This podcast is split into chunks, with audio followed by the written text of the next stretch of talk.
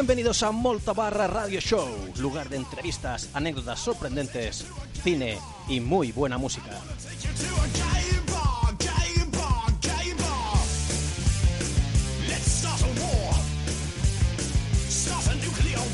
Relajaos y tomad asiento. Esto es Dando la Tabarra.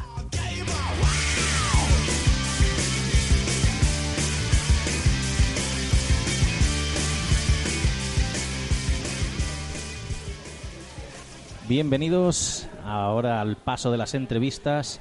Yo soy Joan. Hola, yo soy Sergi.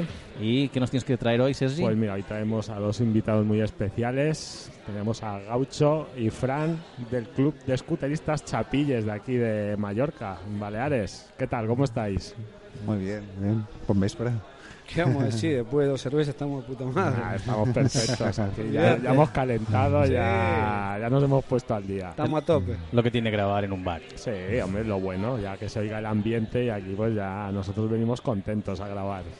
Bueno, pues creo que la primera pregunta es un poco obligatoria. ¿Qué es Chapillés y cómo nace? Bueno, Chapilles nace de un grupo de amigos que éramos en sí ocho los que lo fundamos. Al día de hoy por ahí ya, ya no estamos todos los que éramos, pero bueno, la vida cambia y todo cambia. Y entra gente nueva, se va gente an- anterior y nada, aquí Chapilles significa scooter de, de chapa de las islas, ¿vale? Chapa, islas, Chapilles. Nace simbólicamente de ahí el nombre. Y, ¿Y, claro, y- qué es Chapillés? Un grupo de amigos. No, no, no queremos formalizarlo como un club porque no se paga cuota, no se paga nada. Hacemos salidas. Antes hacíamos una cada mes. Claro, llevamos ya cuatro cinco años de vida más o menos. Cuatro años, ponele. Y empezamos muy fuerte, muy fuerte, muy fuerte. Y esto cansa. Esto cansa porque es complicado. Vosotros sois un grupo de amigos que va en Vespa Vespa y Lambreta. Y Lambreta. y Lambretas. Y Son los menos, ¿no? Y... ya, ya vemos quién tiene, ¿no? Ya sabemos que Ya sabemos quién tiene. Sí, sí, y... sí. Pero no solo es el pasear, porque las, las tuneáis, las arregláis, las reformáis. Yo le llamaría personalizar. Personalizar, porque, claro, mm, acá tenemos un señor que es el mecánico por excelencia, ¿no? Hoy en día Fran está tocando bastante la, moto que yo llevo y claro, él, él hace cosas que habitualmente yo no había visto, ¿vale? Porque se le, le meten unas ruedas muy, muy grandes detrás, cortamos motores, bueno, chorradas, ¿no?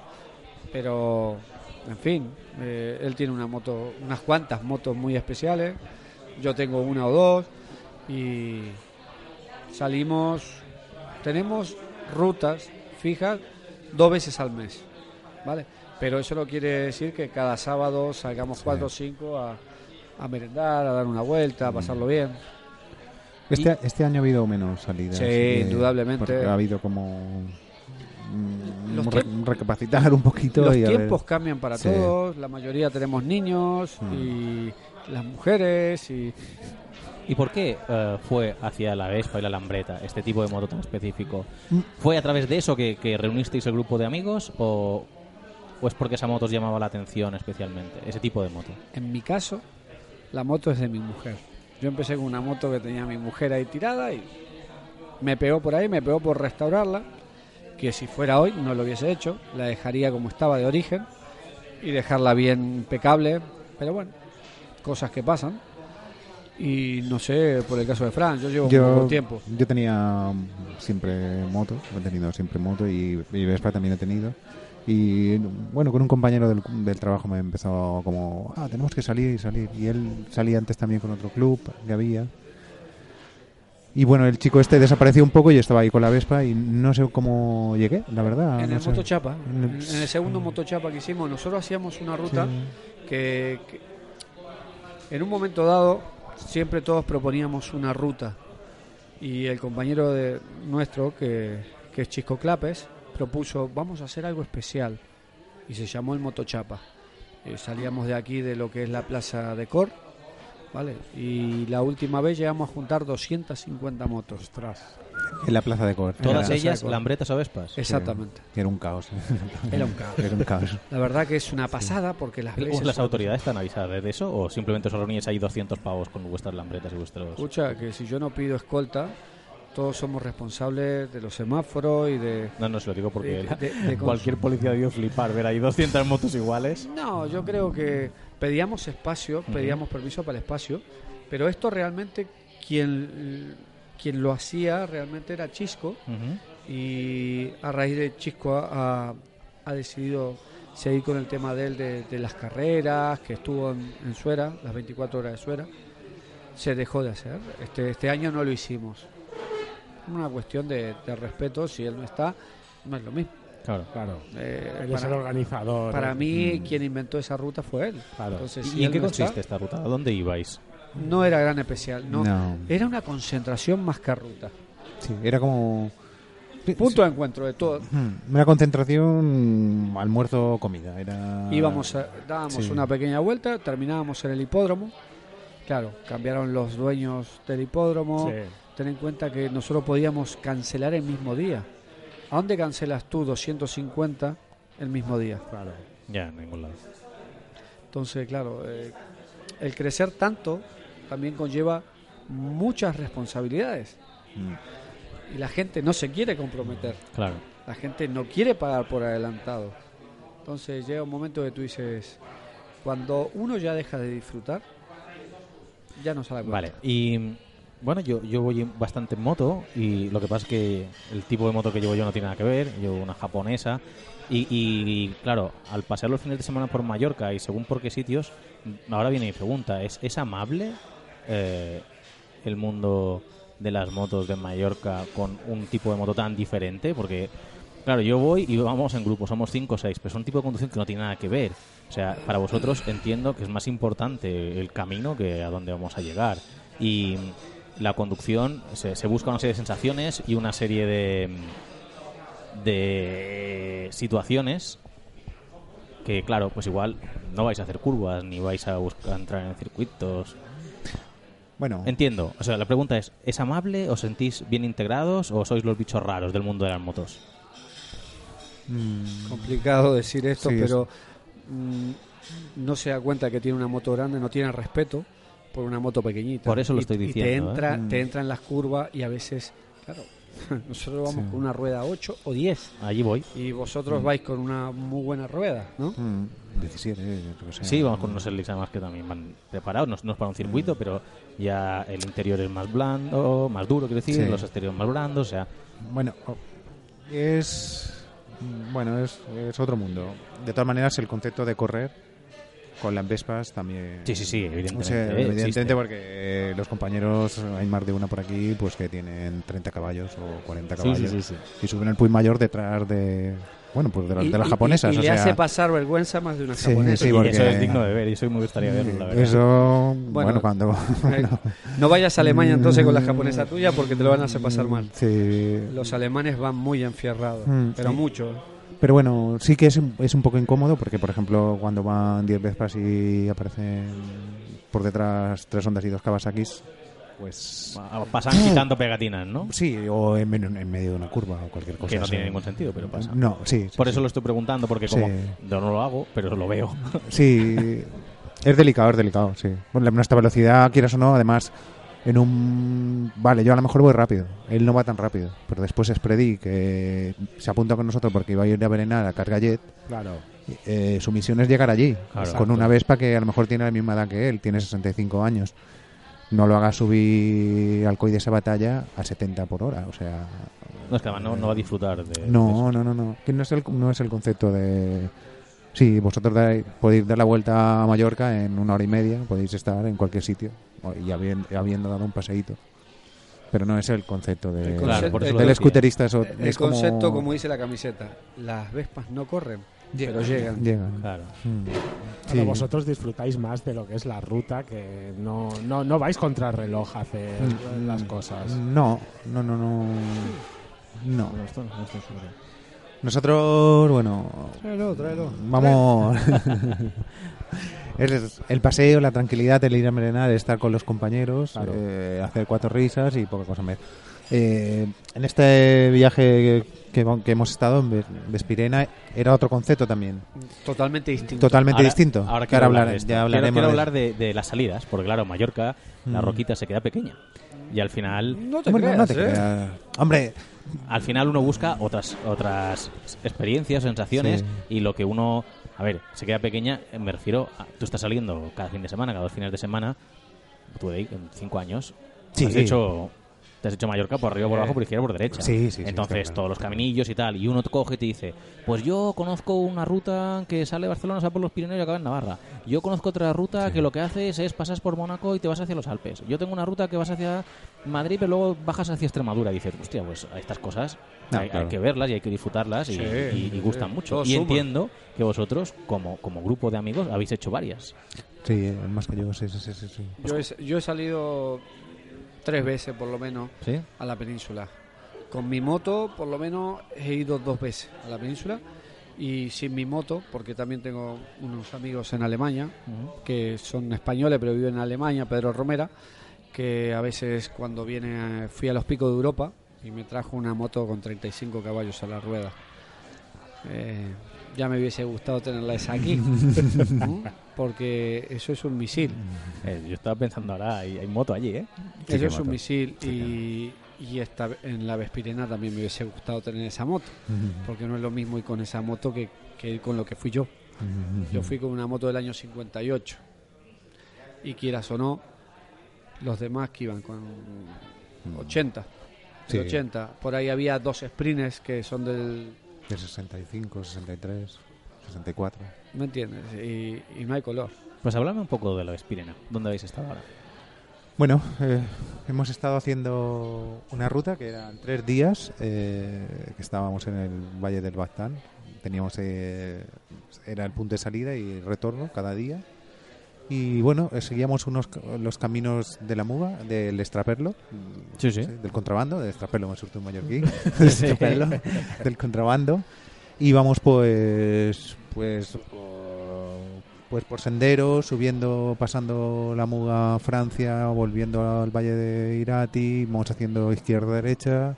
El primer día no, ¿eh? Del primer día no, bueno, hi- hicimos varios días así, bueno, diferentes. El primer día, El primer día hasta fue Zaragoza bajamos, dimos como una vuelta, una vuelta como circular. Huesca, Fue, el primer día fueron 530 30. kilómetros. El primer día. El primer día. ¿En Vespa o Lambreta? Como eran, no, esto era Vespa todo. Eras toda Vespa. Todas las Vespas 500 kilómetros el primer día. Sí, Sí. lo que pasa que había, éramos unos 30 más o menos. había cuatro automáticas de las nuevas. Que eran como un poco de organización. De... Organización. Vale.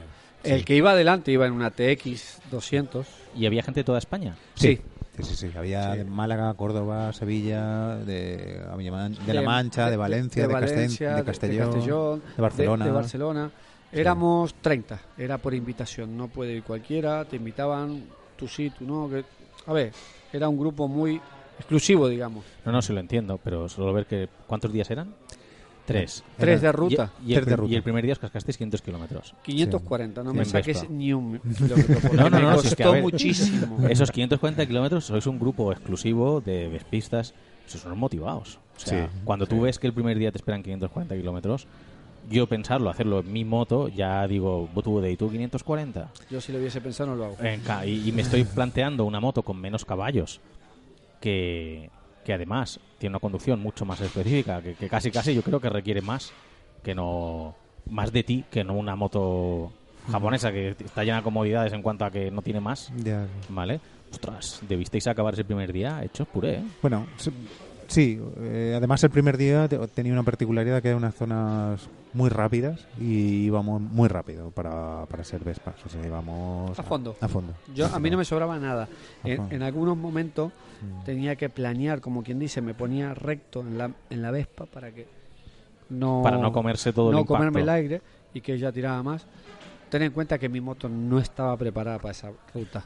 Para alguien que no conozca el tipo de moto que es la Vespa, ¿a qué es a fondo? En kilómetros 90. por hora. ¿80, 90? No, bueno, no. La mía estará en 130 por ahí. La mía Bruto. 90. Ostras. La mía 90. Sí que tira, ¿eh? Sí, Porque 130. tu, tu, tu Vespa tira. Sí. La del nueva de serie. No, no, no. no. La mía va de serie y en un chasis del 58. Son ¿Y qué época fue eso? Porque habéis venido de Ah, eso, sí, pero ese día. O sea, ¿habéis tenido un tiempo aceptable? No, no, no. No, ¿O habéis tenido mal tiempo? todo- tomamos agua. Todos los días lluvia. El primer día fue el que nos respetó hasta mitad de- del día. O sea, la, sali- la salida era... eh, de- bueno, otra particularidad de la salida era que tú llevas tu Vespa con un, bidón de, de gasolina en medio de las piernas y arrancas. Salimos a las Ocho. 8. Entra en la reserva, nos paramos, llenamos gasolina, seguimos y uno en alguno en algún momento porque claro al ser 30 se hace un poco el chicle pues nos paramos a esperar un poquito. Habría que comer. A los más rezagados, ¿no? sí pues te parabas eh, y unos iban a la gasolinera y los otros iban a la panadería y cambiábamos y, y comíamos pero en plan un bocata encima de la moto.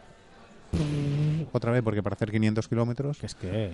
Mm, Y eh, eso es la particularidad, que no nos parábamos ni a, repostar, así en plan, ni pararse eh, a, comer, como podemos hacer aquí en cualquier salida, o a berenar, como hacemos. Completamente distinto, Mm. no tiene nada que ver. Y el primer día, pues, ah, sobre la... Después de, comer- de, de comer a las 4, sí, empezó la lluvia ya, y ya hasta las... que llegamos a, la, a, la- Nueve men- eh, 10 menos cuarto a llegamos. las 10 a la llegamos cuarto casa. llegamos a, a Yo casa. literalmente tiré la Y, mano. y- y a las Sí. 10 llegasteis dónde? ¿Dónde fue la primera A la, casa, a la casa, o sea, íbamos, teníamos alquilado una casa rural. Vale, o sea, íbamos- ibais y volvíais. íbamos y Hacíais volvíamos. circuitos de... Sí, sí, O sea, que circuito de estuviste 500 kilómetros. seis horas Sí. de lluvia el primer día, por la tarde. sí. Mínimo, Sí, sí, sí, mínimo. Ya te digo, yo llegué y dije, a tomar por culo.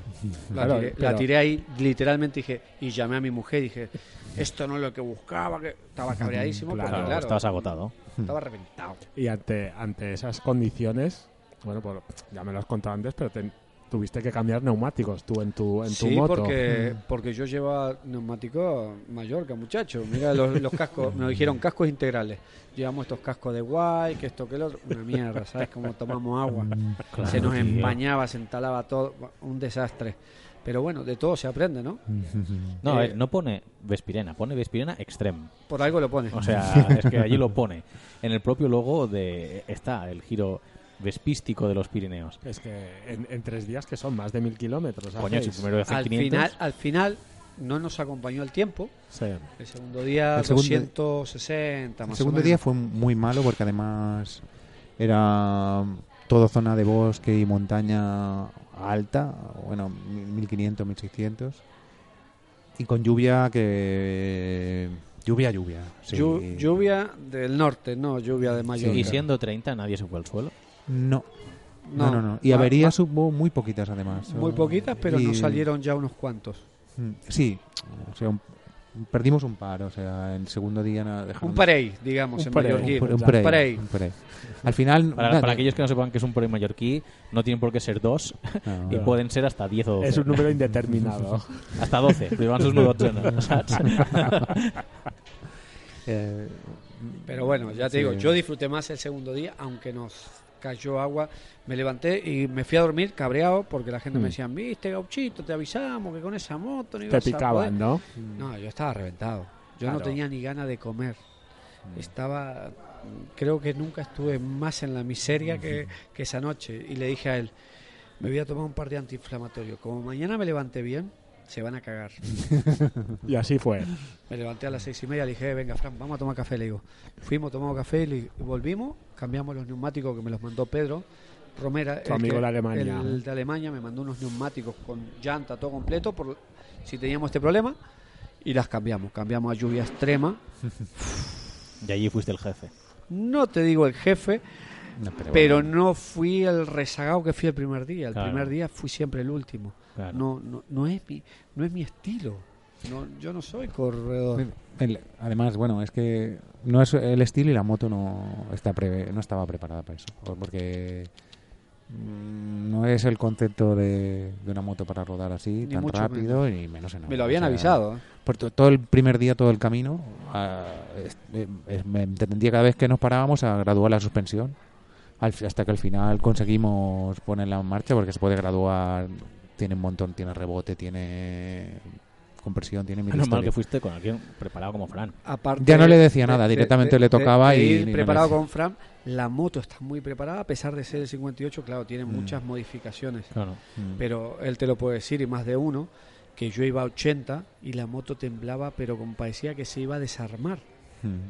Eh, el primer día fue de esos días que no me voy a olvidar en mi vida. Y no lo voy a volver a repetir. Uno es valiente una vez, si lo hace dos veces, se pueden decir Sí, también. sí, sí, Es un gilipollas. Claro. Uno hace una, una chorrada una vez, dos veces tonto. Y en una, en una ruta así, ¿tenéis algún tipo de asistencia especial? Tipo mecánica o incluso No, ambulancias o algo, No, algún coche no, que no os- creo, pero yo me llevé a mi amigo que es Ah, o mecánico. sea, cada uno... eso No, no, allí triunfaste. O sea, llegas a venir conmigo y te tiembla hasta, hasta que explota. O sea, no tengo ni idea, vamos. O sea, no, no tenéis ningún tipo de... No, no os acompaña ningún vehículo especial. No, eh, mira, el primer día sí, porque justamente Jesús había, había llegado con la moto rota. Y Vale. entonces, en vez de quedarse ahí, vino con el 4x4. Se rompe la moto, obviamente, llamas a la grúa. Todos Claro. tenemos servicio de grúa. Claro. Muchacho, es una ruta que sabes a lo que vas. No se puede parar todo el resto del grupo Claro. contigo. No, exacto. Entonces, pero estuvo bien. El segundo día estuvo mejor. ¿Y el tercer hemos- día qué hicisteis? Porque veo que el segundo día, seis horas. El tercer día... 300 y pico. 300 y pico. Tres y pico. Pero fue para mí el más bonito el, tre- el 300 tercer día. era todo por montaña. todo por montaña, Arriba. fuimos a Francia, la parte de Francia, estuvimos todo, Mm. toda esa parte. Entramos por Irati, por la selva de. Irati. el subimos a. Lo- eh, ¿Cómo se llama? en la Raun. No, la RAU, eh, la RAU, la RAU. 1500. 60, 80. No, Sí. 1585 metros. Yo vi la en foto ahí. primera sí. subía la moto. Ni en primera. Porque se te va la carburación a la mierda. Claro. Había una boira que yo no te veía de aquí. Estoy sentado aquí, a ti no te veía. Las motos no se veían. Había nieve, Había nieve. marcaba un grado. marcaba un Ostras. grado. O sea, que, Sí. que es extreme, pero de verdad, ¿eh? Sí, era extreme. Es- Ese instante fue hiper extreme. hiper extreme. Y, y esos días fueron 300 y pico, me habéis dicho, ¿no? Sí, pero ese fue 300 y pico rodando a, a cua- eh, bueno, a momentos a 40 por hora, sea, mucho, hizo- horas a 40 largo, ¿eh? por hora, sí, por, y por pistas de hormigón y cemento que y con unos acantilados que tú mirabas para abajo y no veías Hostia. dónde No acababan. Qué miedo, ¿no? Sí, Sí. sí. Tenías que ir muy. eh, eh, Muy fue una parte muy, tens- Muy en tensión. ¿no? sí. Porque estabas Mm. pendiente. Disfrutabas por momentos. Llegamos a un momento que había un mercado y habían cortado la calle con el ganado y tuvimos que pasar por el costado de una, de una iglesia, por una rampa y bajar por. Cosas que tú dices, no te das cuenta el paisaje lo debisteis disfrutar, ¿no? Sí, Porque sí, es un- sí. una ruta más lenta, no tan no tan Mm. rápida como el primer día, quizá. Ya, pero el último, los últimos 200 kilómetros son los que yo disfruté. Claro. Porque me solté, me olvidé que iba con un clásico, pues mi miedo mayor era caerme con la moto que llevo. Claro. Él se cae con su moto, la manda al chapista y la toma por culo, la pinta y ya se acabó. Sí, pero tú a ver cómo encuentras piezas de eso. Chao, l- la, la virtud de esa moto es como está. Sí. Es la Le- pátina que ¿Le has tiene. hecho fotos a las motos para luego Ahora, colgarlas? ahora, ahora, Vale, ahora vale, vale. Colgué Es- una foto el otro día de, es eso, de más vuestras que dos nada. motos. Es, Mm. es una moto del 58 con una pintura original, digamos, entre comillas, lo que ha quedado, ¿no? Mm. Su pátina original.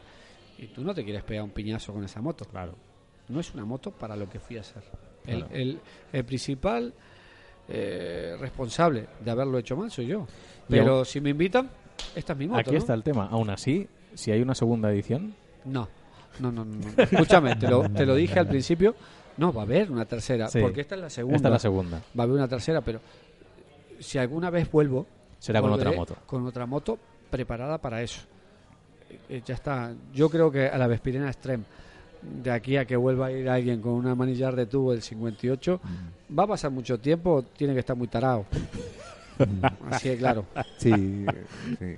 La gente que iba iba con motos preparadas, o sea, pues ya con un asiento solo de una persona, detrás un cofre, ruedas de agua, unas motos, unas las Vespas nuevas 200 con su freno de disco delante. Unas tulipas Claro. para el aire. Sí, con GPS, Escucha. con el Ostras. GPS y todo. Sí, bueno. Había gente muy preparada. Sí, claro. sí, Era otro, otro concepto. o Otro sea, concepto. Lo que sí, pasa es que yo me encabezoné porque yo le podía haber pedido una moto a él o a cualquier amigo. Pero yo dije, si tú me invitas, ¿sabes cuál es mi moto?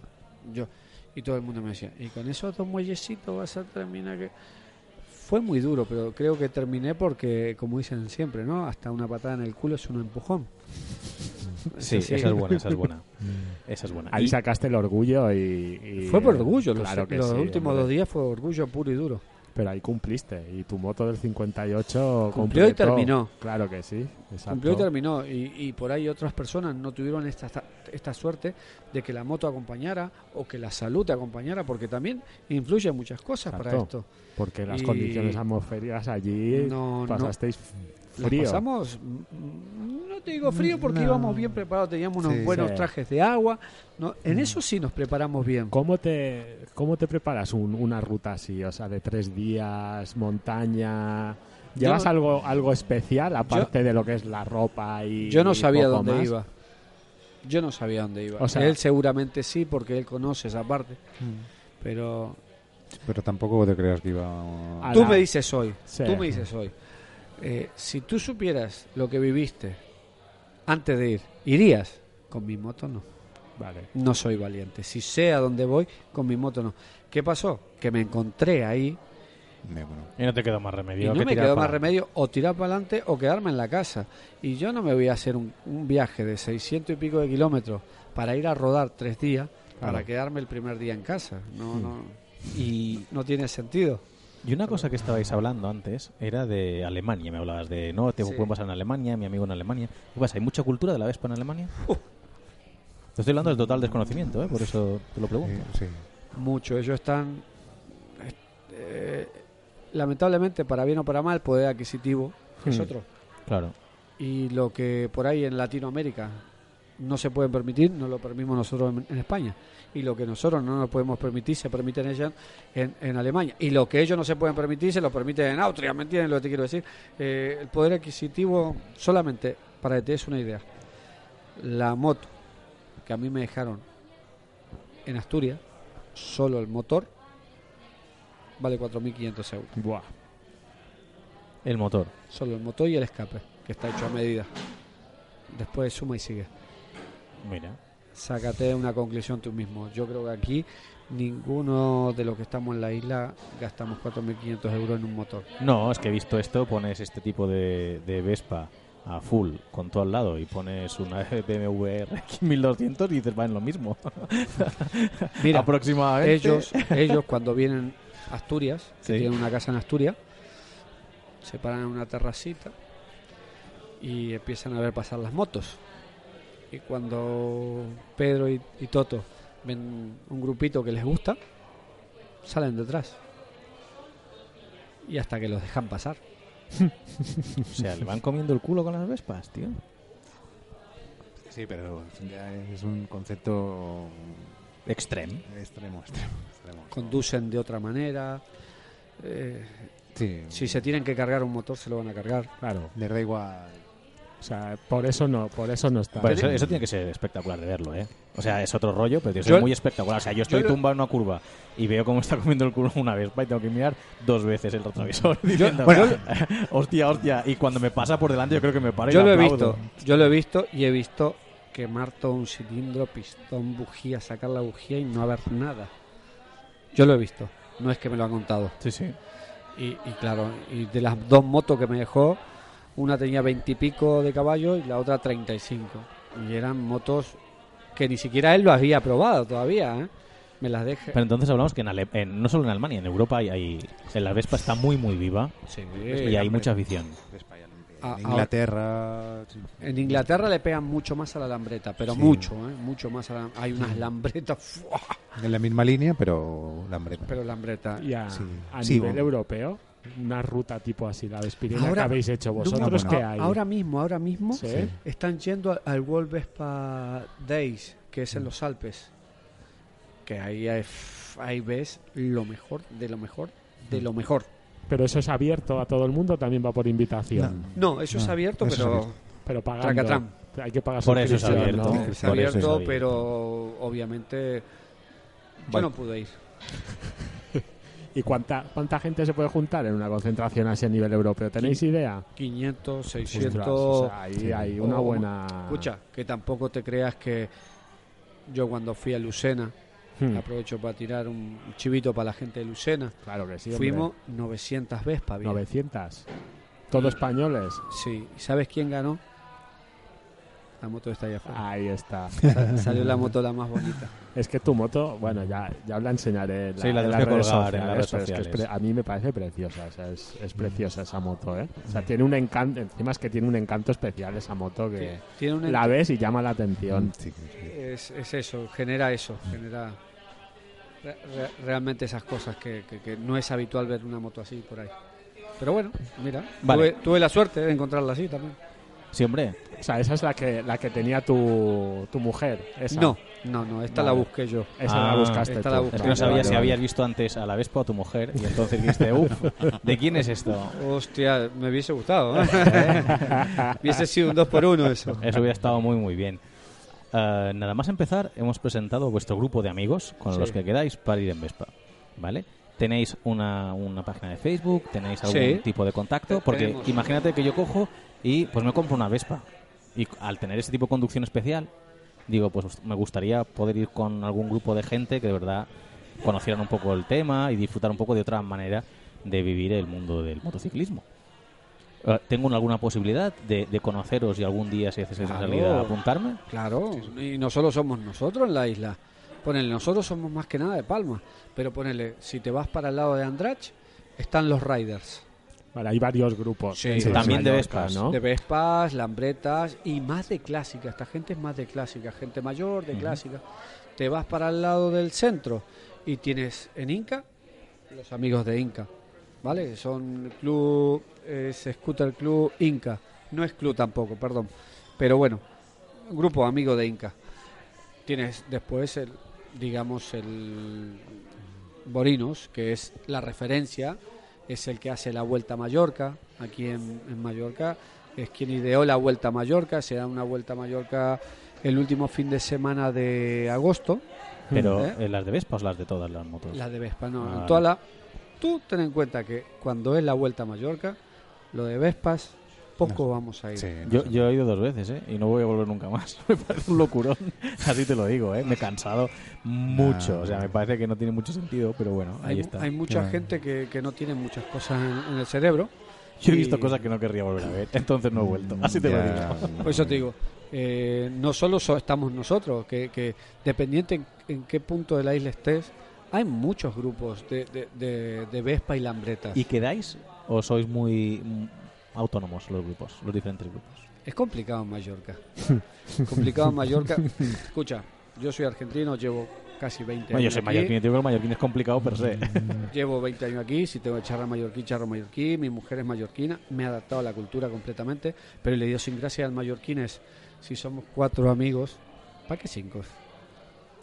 Es muy, es muy complicado. Bueno, pero eh, esto tiene un motivo histórico, porque si te fijas, el que, el que te diga que es mallorquín, mallorquín, es un tío que no tiene las cosas muy claras, porque el mallorquín mm, es alguien que ha sido invadido 14 veces en los últimos mil años.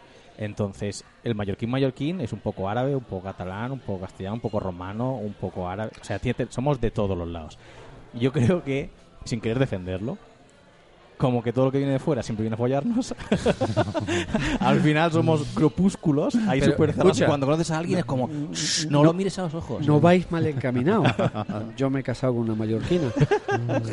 Ahí le has dado. Me ahí entiendes lo que te quiero decir, ahí pero, por ahí a mí me gustaría ponerle un sueño, un- una tontería que se me ocurre en la cabeza. Alguna vez poder juntar a todos los scooters clásicos de la isla Sería y no, y no que lo haga Chapilles, no, ni que lo haga Borino, ni que lo haga Raider, no, es quedar todos y que nadie se lleve la etiqueta de Claro. que... ha- ¿Me entiendes lo que te quiero decir? ponlo Porque nadie encima de se la lleve esa Ahora mismo medalla. estás aquí, tienes el micro, ponlo encima de la mesa. Es una cosa que podría estar chula. Es, es algo pendiente de que no hicimos el motochapa, es algo que me gustaría hablarlo con ellos, pero ten en cuenta que es lo que te digo, es gestionar esto no es fácil, ¿eh? lleva muchísimo tiempo y a mí me gustaría solamente la foto, por decirte algo, Claro. la foto ahí en Yoseta que está el, ¿cómo se llama? El foro de Mallorca, por decirte algo, para que sea un sitio neutral, Sí. que todos nos podamos desplazar de ahí, nos tiramos una foto, 700 motos, ponele, y después cada cual con su grupo se va a tomar viento por donde quiera y queda por donde quiera y da vuelta donde quiera o coge el remolque, se carga la Vespa y se va para su casa. Solamente una quedada, nada más. Esto conlleva muchísimo trabajo. Pero hoy en día con la- las redes sociales, lo fácil que es contactar de uno a otro, El problema no es contactar, Es el compromiso. de es la voluntad. el problema son los celos. Pero hay, hay tanto hay en este Sí, mundo. En todo, el No, mundo, en en todo, el mundo. En el mundo del 600, en el mundo del escarabajo, en el mundo de esto, en el mundo del otro. Eh, ten en cuenta que las redes sociales son muy buenas para unas cosas y muy malas para otras. Sí, eso es verdad. En cuando alguien destaca un poco más de la cuenta, se ganan muchos fans. Y nadie es profeta en su tierra, dicen. Sí, cierto. Por ahí a mí me llegan muchísimos mensajes de Latinoamérica, de, de- de- de la otra parte del mundo, y por ahí de Mallorca, ¿no? Pero esto, mira Nadal, para mí Nadal no es mallorquín.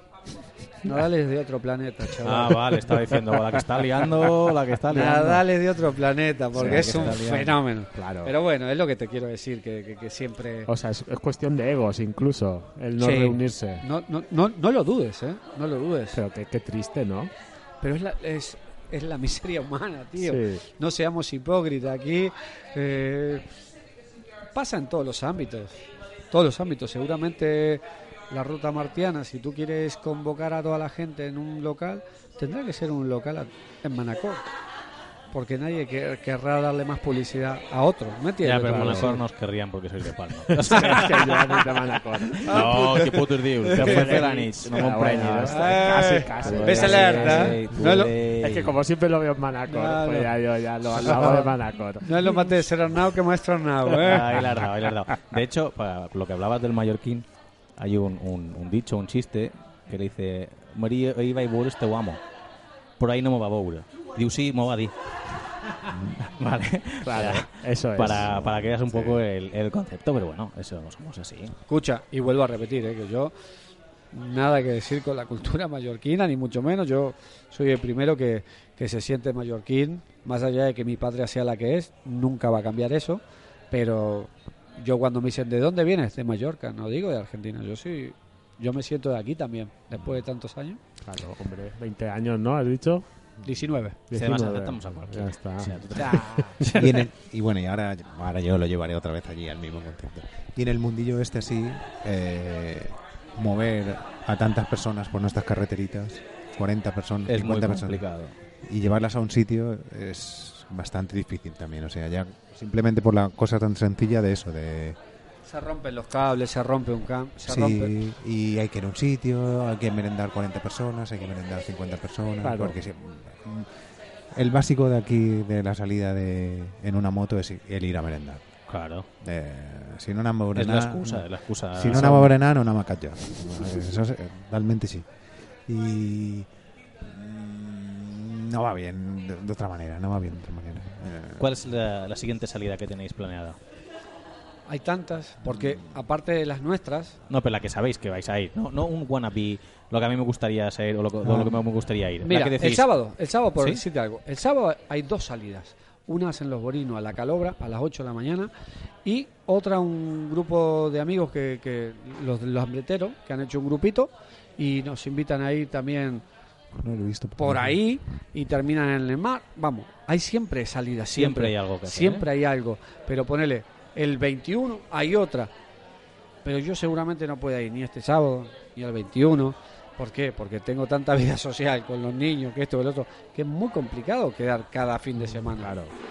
Nosotros, la próxima nuestra es la cena que nos tenemos que poner a decidir dónde vamos. Como bien ha dicho Fran, ya está la excusa de la cena, ¿no? Damos sopa y de paso vamos en moto. Que este año quería rompérsela la cena yo. Decía que... Porque en verano salir y dar una vuelta nocturna es, Es muy bonito. Es súper chulo. Sí. Y siempre hacíamos una mini ruta que era como quedar la... Nada, era una vueltita a la esquina y volver. Mm. Y este año pues lo hacemos distinto, Ah, para tenerlo contento a Fran. Claro. ¿Eh? Era el rollo salir y a, a comer, emborracharnos o El, tomarnos pro- el- el problema es el yaquizón. Claro, Jackie Jackie Son, eh, pam. a mí se me va de las manos Hombre, y hay, es que ir con complicado. hay que ir con cuidado. ¿eh? Hay que... Pero es verdad, Fran tiene razón que por la noche en verano es muy chulo ir en moto. Además, Es- una noche que haya luna es precioso y espectacular. Si tienes cabeza, sí. Claro, pero bueno. Bueno, pero estamos hablando de ir a dar una vuelta para disfrutar de, Sí, o, de la vuelta o nocturna. pararse y comerse un bocadillo y seguir un poquito. Em- o sea, pero, Empezamos a veces eh, esto, lo otro, que pique pan, nos venimos arriba con tres cervezas. Mm. Me cago en nena, sabes qué, qué, qué rápido que viene la vuelta, ¿no? Bueno, pues esa- no es la idea. No, No, esa, no, pero esa no es- escucha. esa no es mi idea, esa no es mi idea. Pero ¿Quién nos conocemos. Si tú ya sabes cuando cómo llegas, sí. ¿para qué me invitas? Igual cuando llegas ya sí. Sí, Dices, cuando ya, bueno, cuando ya aparque la moto, ya ya. hemos aparcado la moto, ahora vamos a reventarlo. Pero Sí, no. El concepto es eso, disfrutar un poco de la noche. Que también, además, las motos además van súper. Che, Sí. la- Hace yo, yo una vez fui con los borinos a la calobra a las 2 de la mañana. impresionante, ¿no? nunca lo había hecho. ¿Cuál es el problema? Hay solamente un problema a esa hora. Las cabras. No claro. Hostia. No se me pasa por la cabeza. ¿En Ni serio? a mí tampoco. Me cago en la puta cuando la vi una. Se te cruzan que no veas las cabras, tío. A las 2 de la mañana en la calobra. Pero la recuerdo muy muy bonita, muy que la recuerdo muy bonita, llega a la calobra y todo. Cuando volvimos era justamente el día de Yuapeu. Ah, Nos cortaron la ves. carretera, no pudimos bajar y tuve que ir hasta Poyense. Vaya- Ya no la recuerdo tan guapa. Vaya vuelta, ¿eh? Vaya vuelta, ¿eh? Menos mal que tenía la pica ninca, tío. Sí, eso mira, Madre por lo Dios. menos tenías ahí la, la vuelta a mitad de camino, pero no veas. Y así, y para y saliendo fuera de Mallorca, ¿tenéis algo programado, algo en mente? Ahora o- lo hablábamos, que conocimos un tipo muy especial, Un señor. un señor, un señor con todas las letras. Señor. Aguirre, Un señor. Aguirre se llama este señor, y es de, Asturias. de Asturias. Y ahí se hacen la, la travespera, se llama, en los picos de Europa. Ajá. Y él lo organiza Pues también eso tiene que ser junto con otros. precioso, ¿eh? Es precioso. Eso tiene que ser precioso. Porque es una de las Asturias rutas, es una, es es una una de las tierra rutas- preciosa ya. Es una de las rutas más bonitas que he hecho. Más bonita. La más extrema es la Vespirena, sin duda. Pero de las más bonitas, los picos de Europa. Encima me tocó un día soleado, que espectacular, con una moto que disfruté como un enano. Claro, eh, no es lo mismo decir cuando estás disfrutando que cuando estás padeciendo. Claro. No, no, eso está clarísimo. Bueno, pues Fran, Gaucho, muchísimas gracias por, por haber estado aquí, compartir con nosotros este tiempo. Y cuando volváis de estas rutas, pues nos podríamos volver a ver y nos contáis qué tal. Mientras nos invitáis a comer y a tomar, Esto- nosotros estamos todos los lunes aquí si hace falta. Vuestra casa, ya lo sabéis. Bueno, pues Muchas muchísimas gracias por venir. haber compartido este tiempo con nosotros. Ha sido un placer. Gracias a ustedes por invitarme. Un abrazo.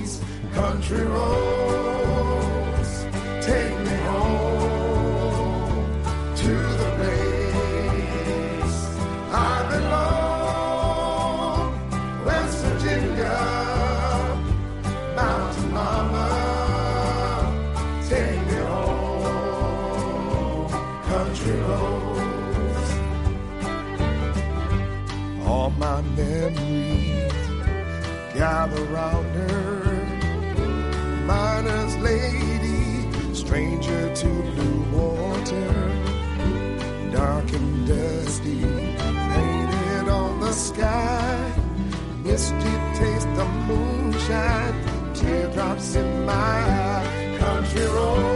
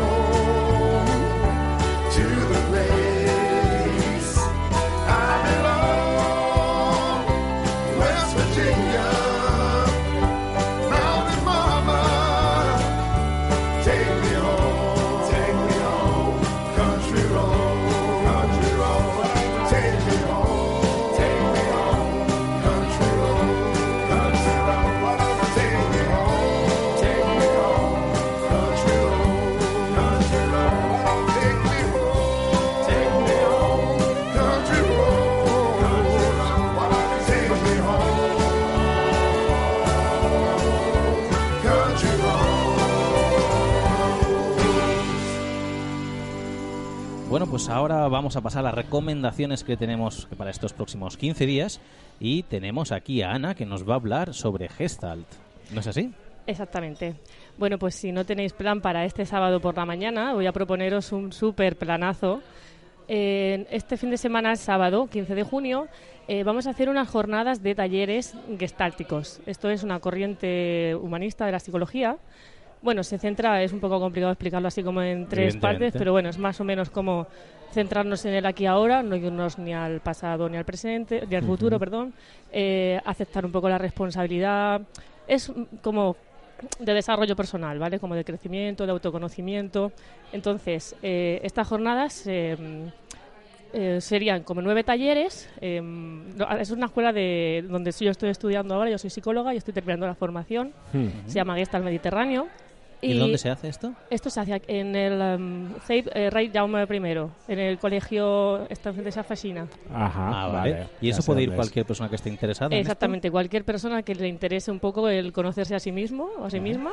Ujú. No Eh, tiene por qué ser un tema formativo de que yo quiera formarme no, en no, esto, no. sino que es una inquietud que puedo tener yo para ver un poco eh, en qué me tengo que mejorar yo o qué tengo que empezar a entender más yo poner mismo luz de, ¿no? y luego ya lo de mejorar está en de cada uno. Es más, eh, vamos a ayudarte, a acompañarte en este proceso de ver un poco quién eres realmente, quitarte un poco la máscara y, eh, bueno, a raíz de ahí lo que saque cada uno es...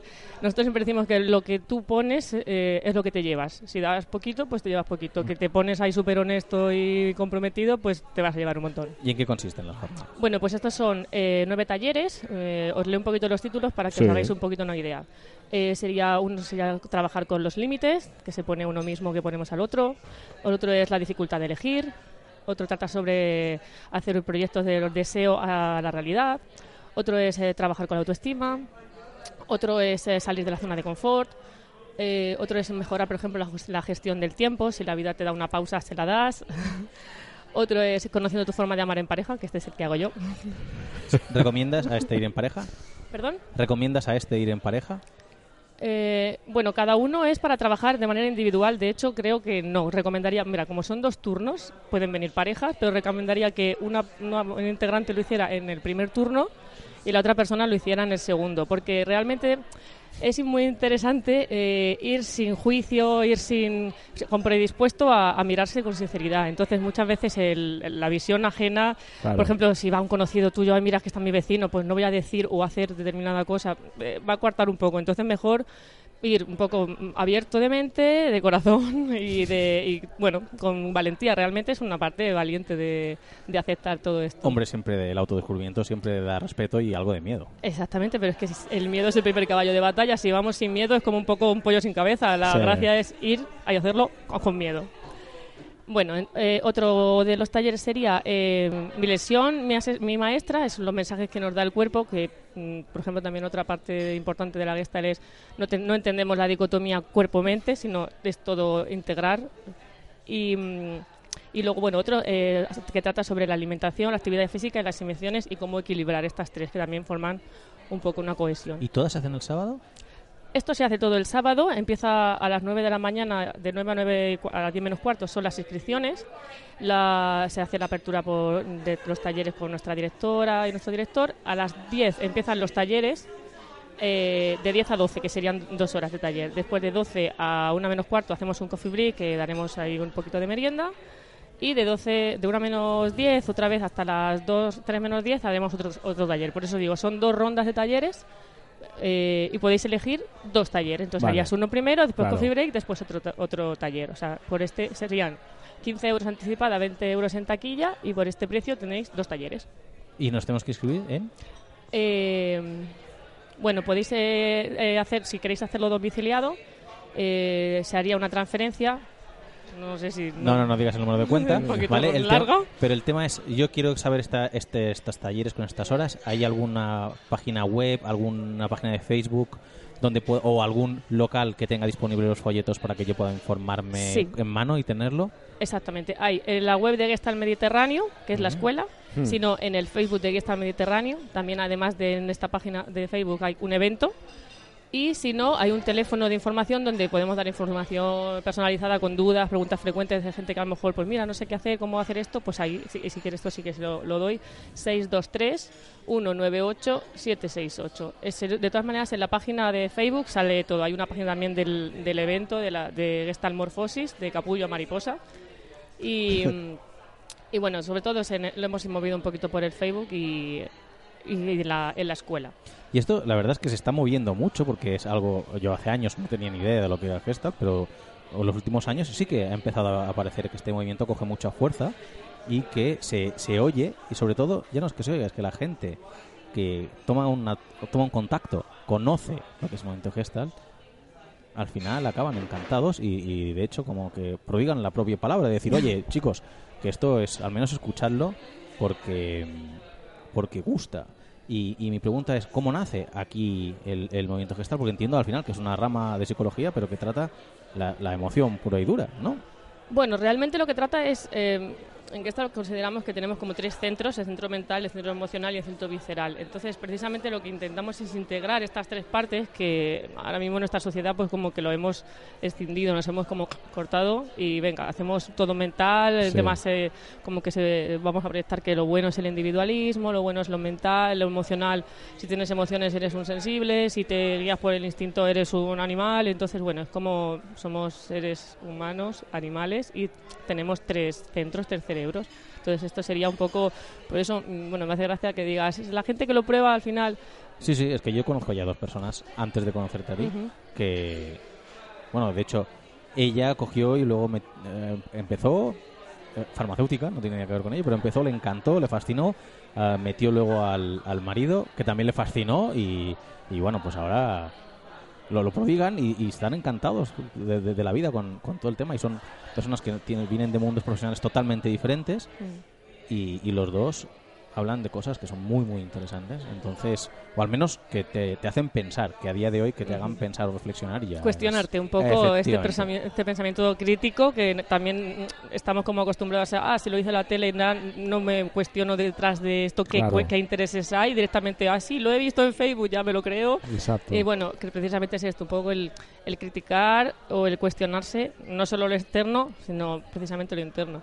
Eh, en mi caso, bueno, yo como soy psicóloga, em, me acerqué a este mundo un poco por, por ver qué rama, la carrera tampoco me convencía mucho cómo había salido cognitivo-conductual, ahí ya como, ay, me falta algo más. Y, y bueno, ahora, por ejemplo, me- mi pareja está haciendo la formación, mi madre también ha meto así, va, viene, viene, viene a los talleres, como que Sí, creo que, bueno, en mi caso es porque digo, joder, es que funciona.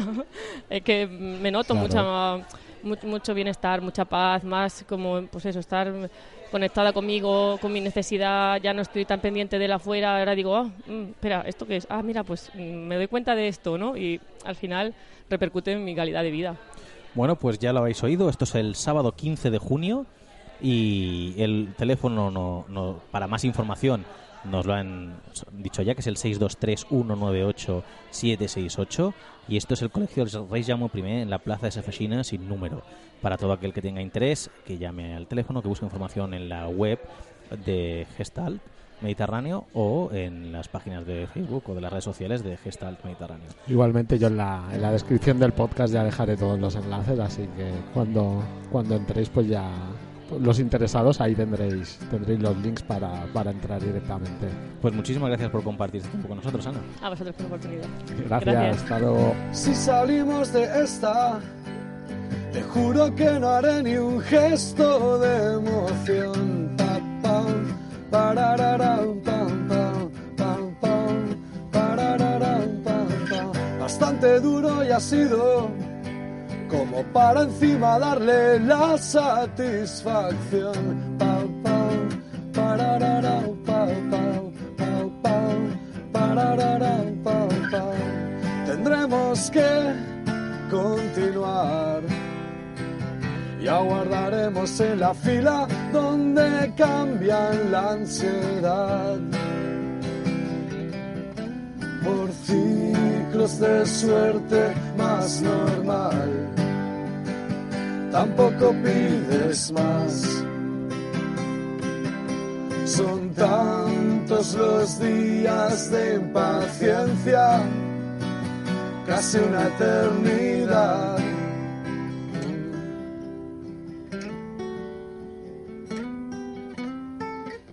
Si el volante se ha roto y salir por la ventana es la única elección. Pa, pam, pararara, pa, pam, pa, pam, pararara, pa, pam. Si son desiertos de fango, de aquellos que a cada paso es un millón. Pa, pam, pararara, pa, pam, pa, pam, pararara, pa, pam. Tú saldrás de esta, créeme, y pronto entonarás pequeños cánticos. Pa, pam, pararara, pa, pam, pa, pam, pararara, pa, pam. Y en algún bar apartado ahogaremos al espanto, nos pedirá perdón. Pa, pam, pararara, pa, pam, pa, pam, pararara, pa, pam. Tu ansiedad cederá como el rastro de un avión se esfumará. Si tras el naufragio hay tempestad, nadie desertará. Tú sube a cubierta y ya verás mil comandantes más.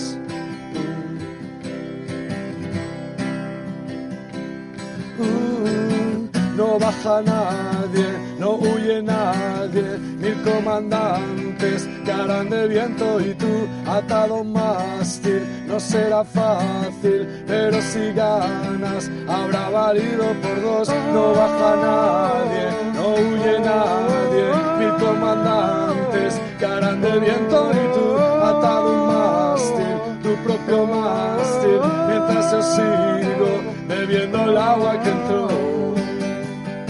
bebiendo el agua que entró, bebiendo el agua que entró, bebiendo el agua que entró. Si saldremos de esta, si saldremos de esta, si saldremos de esta, si saldremos de esta. Bueno, pues ahora vamos a pasar a las recomendaciones que os hacemos cada 15 días sobre una película o una serie. O ambos, que es lo que llevamos haciendo todos los programas. Sí, sí. Así que, bueno, Sergi, tú hoy nos vas a hablar de una peli, ¿no es así? Hoy voy a variar un poco. Un documental.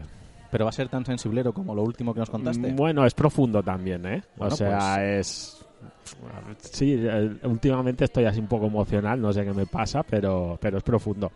Aprovechando la victoria de, de nuestro querido Rafa Nadal ayer, 12 Roland Garros, 18 Grand Slams, uno de los mejores deportistas españoles de la historia, en Ojo, mi eh. opinión. Ojo, o sea, eh. no, yo no tengo ninguna duda sobre eso. Rafael es Nadal, una pena que sea del Madrid, pero bueno, algo, algo malo tiene que tener el chaval. No es- politices es el tema, no politices el tema que estamos hablando de Bueno. don, don Rafael Nadal por ello. Vamos a centrarnos, pues. El, el año pasado se estrenó un documental de Nadal Federer el- y el partido del siglo, ¿vale? Producido por Steven Spielberg. Está basado en una novela de uno de los mandamases de Sports Illustrated y es y está basado en, el, en la famosa final de 2008 de Wimbledon entre Rafa Nadal y, Roger Federer. Recordemos que fue una final que se interrumpió, creo recordar, mínimo dos veces por, por lluvia. Alguna más seguramente, pero bueno, ya hace 11 años. Yo, me acuerdo que ese partido lo vi en directo. Además estaba en Barcelona y, lo, lo viví allí. Y es, aparte de, de- bueno, fue, fue un, para mí, no me considero un experto en tenis, pero llevo viendo tenis, pues yo que sé, desde mitad de los 90 hasta ahora. Yo creo que es lo mejor que he visto yo, el mejor partido de tenis que he visto en mi vida, sin ninguna duda. O sea, dos auténticos, bueno, es que son dos titanes. Allí, tienen su palmarés, tanto Roger Federer como Rafa Nadal. Y ese partido, por, por todo lo que fue el partido, ya, ya no es el, el partido en sí, que fue un espectáculo, porque era el tenis a su, en su máxima expresión, sino la carga emocional de, un Rafael Nadal, pues que en, ese año tenía 22-23 años, ya venía de haber ganado varios Roland Garros varias finales a Roger Federer. Y es ese documental, aparte de, tratar lo, deportivo, lo que es el, partido en sí, trata está muy centrado también en lo, en lo emocional, ¿vale? Ves, ves los recorridos de uno y de otro. Tampoco no, no voy a contar mucho más porque es, hay que verlo, hay que disfrutarlo. Para mí es, es un documental que se debería poner mínimo en todas las escuelas de, o centros de alto rendimiento deportivo, sin ninguna duda. Y, y- y- vamos, y colegios e institutos porque es un ejemplo. Son dos deportistas ejemplares, tanto fuera como dentro de la pista. Son dos ejemplos de deportividad. Y te enseña un poco lo que son los valores fundamentales del deporte, los valores fundamentales de la vida y cómo gestionar todo. Es, te muestra una, una manera muy muy particular de gestionar todo eso porque no tiene que ser fácil ser una superestrella mundial a, ni- a nivel tenístico como era bueno como son Roger Federer y Rafa Nadal y llevarlo con, con esa naturalidad que, que transmiten y, y esta es mi recomendación de esta semana dónde- porque para mí ¿Dónde se puede ver? pues actualmente está en Movistar, ¿vale? Movistar, lo- los que estéis abonados a Movistar, pues lo, lo podéis ver.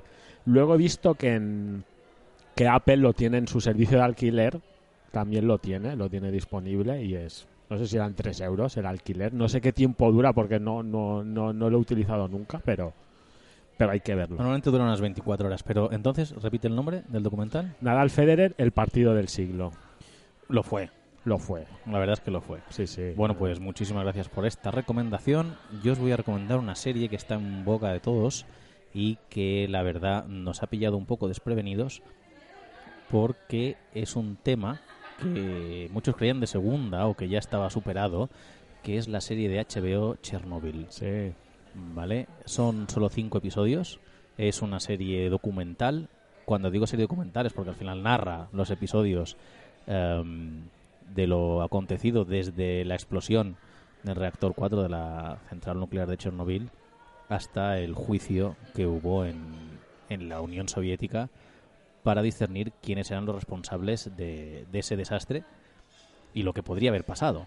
Entonces, es una serie que ha sorprendido mucho el éxito, pero la verdad es que si te paras a analizarla, eh, tiene una interpretación espectacular. O sea, está muy, muy bien interpretada, tiene una fotografía muy bien hecha, un ritmo muy interesante, con cada capítulo que te deja con ganas de más. Tú sabes lo que ha pasado, si lo has vivido, sabes cómo va la historia y sabes lo que pasará. Y aún así mm, te apetece un montón ver cómo se va desarrollando esta historia. Parte de su éxito reside en todos esos jóvenes que lo han oído, lo que, lo que pasó en Chernóbil, pero apenas conocen la historia y se han quedado fascinados por la situación en la que Europa se podría haber ido a la mierda eh, de una manera espectacular si no hubieran eh, hecho los sacrificios que se hicieron. Porque es verdad que, que fue el resultado de una mala praxis y de una mala construcción y, y de una Unión Soviética que anteponía su poderío nuclear a su seguridad a la hora de hacerlo, pero también hay que reconocer el gran sacrificio y la gran voluntad del pueblo soviético a la hora de arreglar una cagada hecha por ellos mismos, por la cual murieron cientos de miles solo intentando solucionar el problema en- de mineros, de ingenieros, de bomberos, porque se, se iban a enfrentarse a un reactor abierto donde la propia radiación te podía matar desde entre 48 horas Sí. a 5 o 6 años, que es lo que pasa allí. Bueno, es que hay una escena, bueno, la, no, no vamos a spoilear, pero la escena del helicóptero, ya llegaréis, los que no la habéis visto, es, Es acojonante. Es acojonante, es En- tal cual, ¿eh? Entonces, es interesante para ver una para ver- entender lo que pasó, es interesante para ver el, el peligro que conlleva la energía nuclear poco controlada y, y entender luego la posterior Fukushima, aunque fueron causas naturales, no, Sí. no humanas, las que, las que causaron el accidente de Fukushima. Y luego es muy, muy interesante ver cómo aconteció, cómo se respondió y, y, y cómo podemos estar vivos a día de hoy, casi, casi, diría yo, por un milagro de, de- de una serie de catastróficas desdichas, porque podría haber acabado con la vida en toda Europa.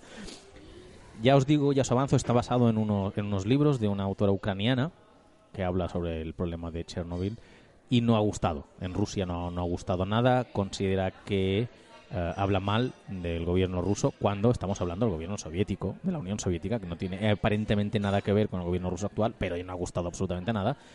Y el gobierno ruso ya ha anunciado que este mes de junio empieza a rodar su serie documental sobre Chernobyl. Esto no es cachondeo, ¿eh? O sea, no, os estoy vacilando.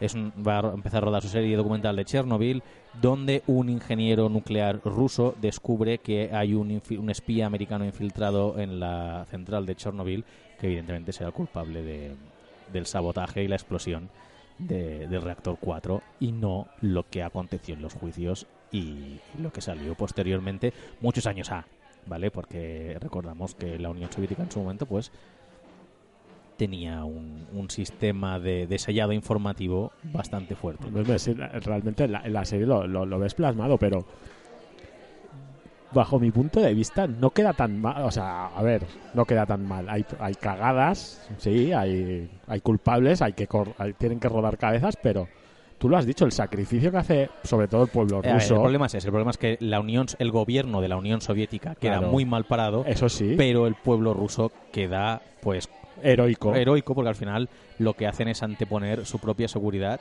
a un tema de, de- de seguridad nacional. O sea, Sí. hay que arreglar esa situación, es una causa y un problema soviético y estamos dispuestos a, a lo que sea para, para solucionarlo, que es de hecho lo que pasó. Sí, la- Y, y el problema es la frialdad con la que hablan los propios gobernantes de, bueno, y si tenemos que hacer esta pared mm, por radiación, ¿cuántos morirán? Mm, Pues 80.000. pero es que esto pasa Vale, hoy en pues día. lo ¿eh? aceptamos. O sea, es- sí, pero es la frialdad con la que tú lo ves en la serie, que de hecho pasó así. O sea, sí, pero me quedo de todas maneras, como no quiero hacer mucho spoiler de la serie, aunque la historia es spoiler en sí mismo, exacto, me quedo con, con lo, lo interesante que es, lo atractiva que es y con la frase con la que acaba. Y con eso no es un spoiler. Acaba, creo que es Gorbachev, creo, que es el que dice, posiblemente, viéndolo con perspectiva, Chernóbil fue el principio del final de la Unión Soviética. Sí. Y cuando lo ves, dices, hostia, a nivel internacional, igual sí. A nivel internacional, igual sí. Así que os recomendamos desde aquí esta serie de Chernobyl, la podéis encontrar en HBO. Y bueno, Sergi, pues de aquí nos vamos a despedir, Sí, ¿no? otro programa más. Pues bueno, yo me despido, mi nombre es Joan Roger Yo soy Sergi Gabalda. y nos vemos en el próximo programa de Dando la Tabarra. Adiós. Just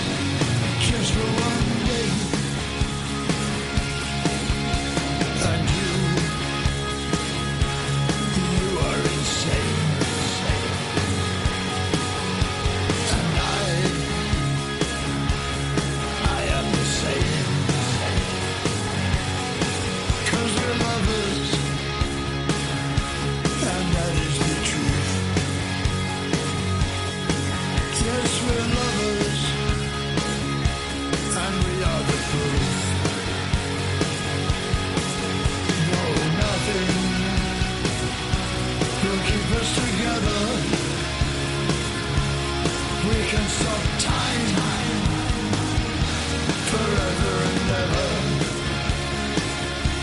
Yes,